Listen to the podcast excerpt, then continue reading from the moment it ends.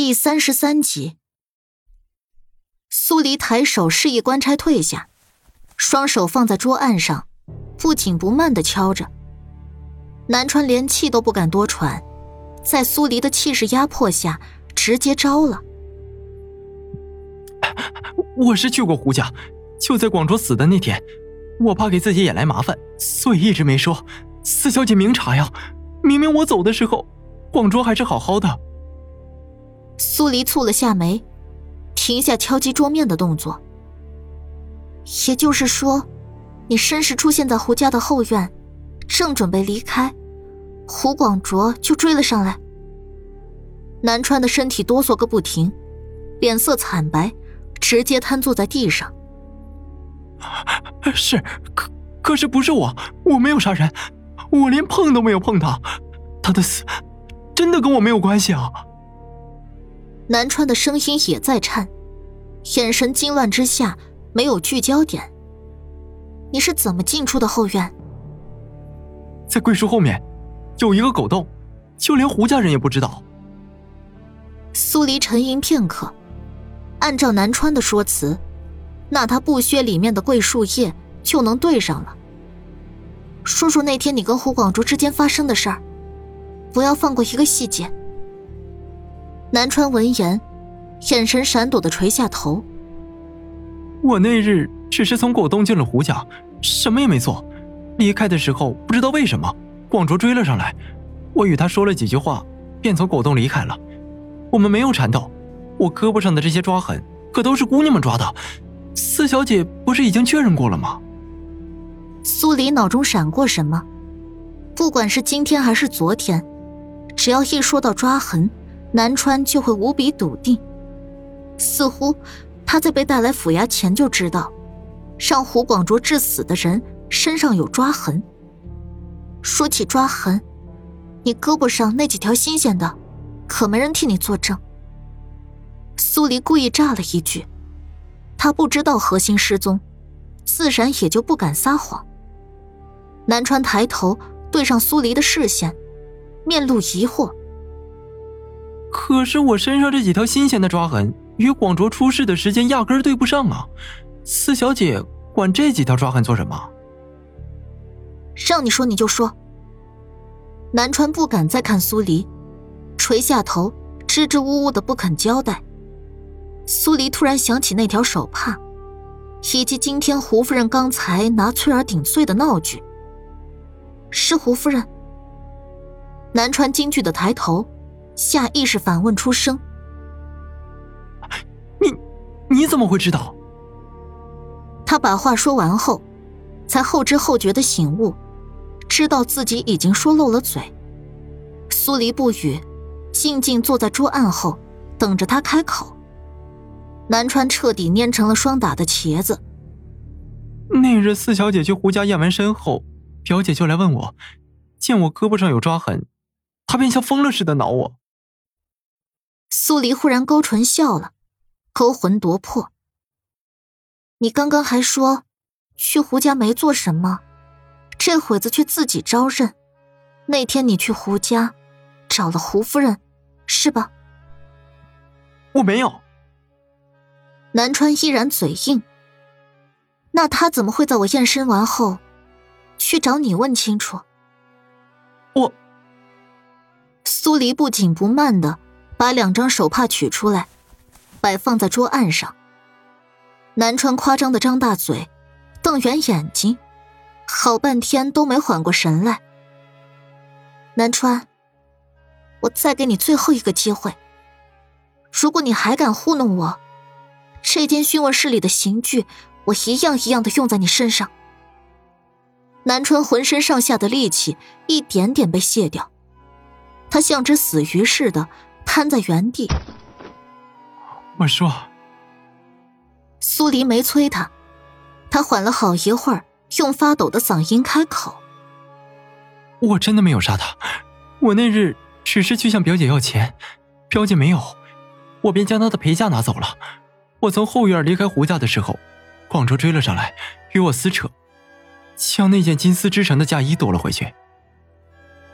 金丝嫁衣。”南川无力的点点头。我真的没有动广卓，他力气比我大，毫不费力的就将嫁衣夺了回去。我怕引来胡家的其他人，便悻悻的从狗洞离开了。苏黎皱了下眉。那件金丝嫁衣，你是怎么从胡夫人那里带走的？就是放在包袱中。这样看来，装金丝嫁衣的包袱很有可能就是让胡广卓的皮表没有出现打斗痕迹的关键。你确定自己没有踢过他？他没有抓挠过你？没有，四小姐要明察呀！我不敢将威胁表姐谋取钱财的事情暴露，害怕失去钱财来源，所以没与他多纠缠，便离开了。你离开前，后院里还有没有其他人在？没有。南川痛哭流涕的看向苏黎，四小姐一定要帮我，我没有害死广州，我千不该万不该，不该拿着表姐出嫁前，赠与我兄长的手帕做要挟，从他手中获取钱财。苏黎还在考量南川的话有多少可信度。宋来从外面走了进来，凑到苏黎耳边低语道。四小姐，大夫给胡家的丫鬟施了针，已经能说话了。还有几句话要亲自对四小姐说。苏黎点点头，示意官差把南川押走。南川的哭嚷求饶声在整个地牢里回荡，刺得人耳膜发疼。苏黎跟宋来离开地牢，在公堂里，大夫已经离开，翠儿还躺在长椅上。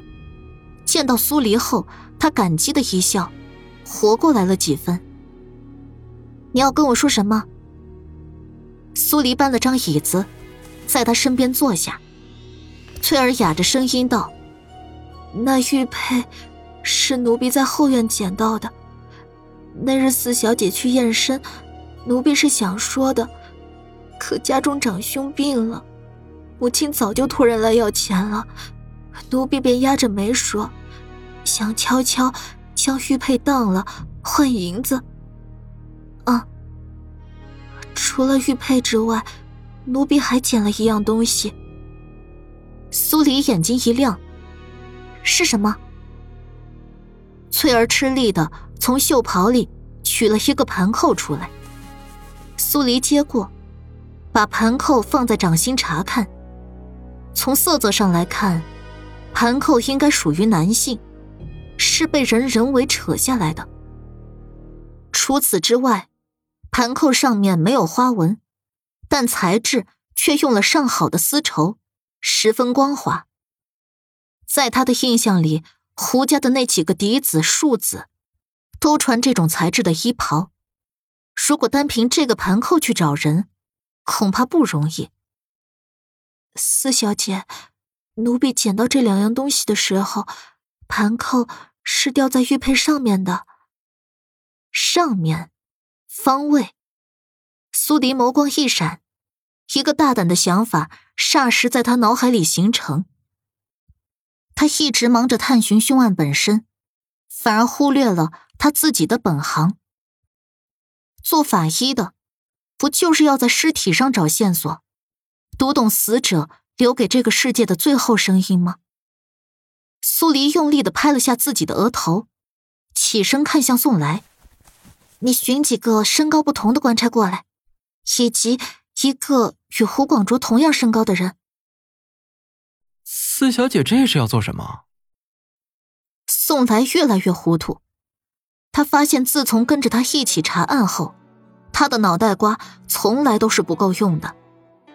照我说的去办。一会儿你就会知道了。是。苏黎从翠儿那得知，他只是在胡家做活，并没有卖身，当即就让人把翠儿送走。没一会儿，宋来也带着几个人进了公堂。当中个子最小的，身高以及身材比例，跟胡广卓完全相符，而其他几名官差，依次排开后，高低有序。苏黎走到小个的官差身边，朝其他几个人道：“你们一个一个的上前，屈起膝盖，顶向他的腹腔，不必用力，就像平常与人争斗时下意识的动作。几个官差点点头，虽然不知道苏黎这样做的目的，但都愿意接受他的安排。每一个人屈膝顶上小个官差的腹腔后，苏黎都会用笔墨在施力点做上记号，直到每个人都按照他的要求做了一遍，他才伸手放下笔墨，伸手在小个官差的腹部按过，找准他第十根肋骨的位置。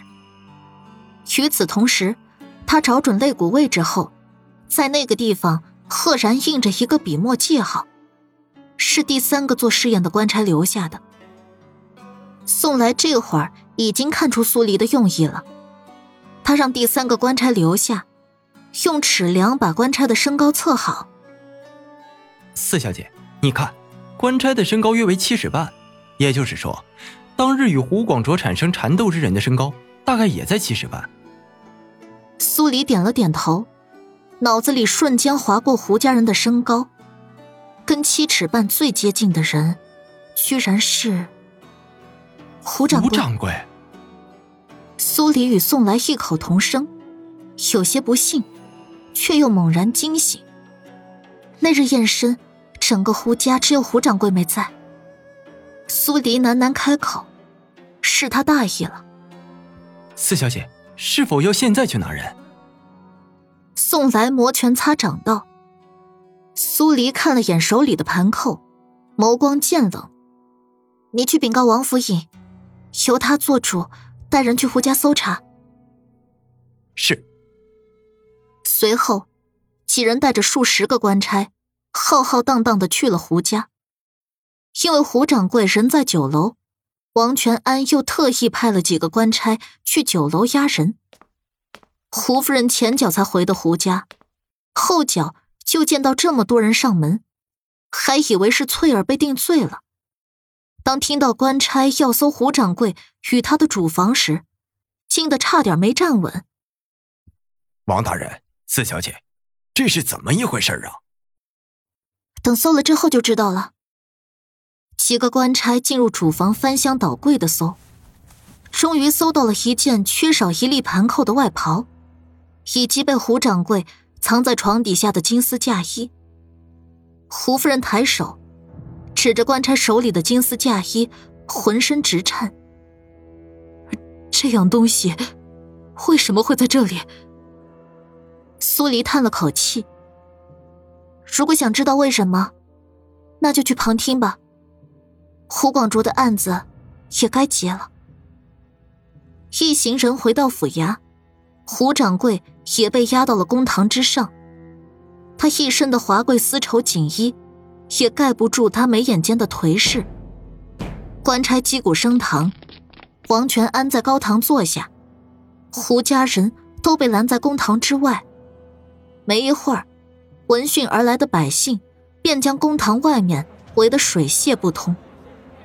南川也被人带了上来，与胡掌柜一起跪在公堂中央。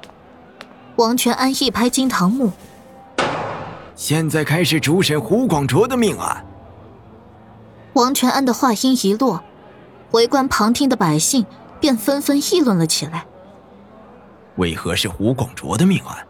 他不是得了突发疾病而死的吗？”我还以为是剥皮案呢。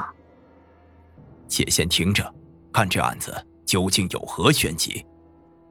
胡海奇，你是自己老实交代，还是要本官说？王全安声音沉冷。胡掌柜咽了咽口水，抱着侥幸的心理想垂死挣扎一下。小的不知道自己犯了何事。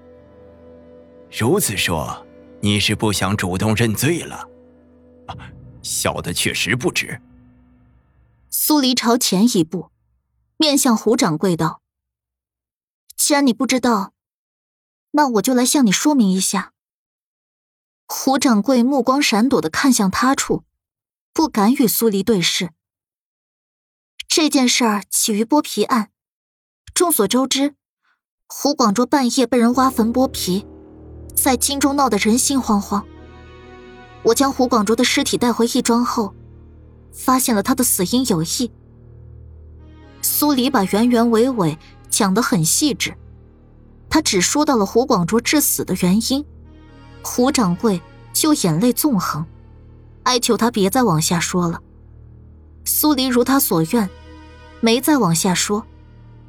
胡掌柜语调发颤，悔不当初的开口：“那日我在后院。”听到广卓跟南川纠缠，知道了夫人未出阁前心中藏有他人，恰好我早就想将夫人休了，将新纳的小妾扶为正房，便从广卓手中抢了金丝嫁衣，要以此为证，将夫人扫地出门。